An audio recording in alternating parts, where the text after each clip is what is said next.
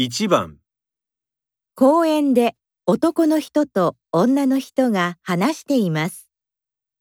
子供の時、男の人は何をして遊んでいましたか？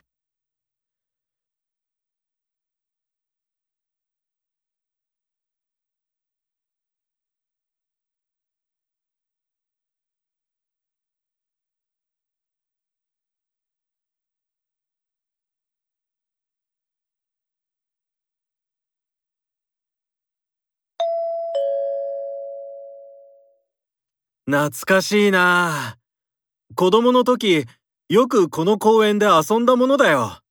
何して遊んでたの？毎日のように友達と野球していたな。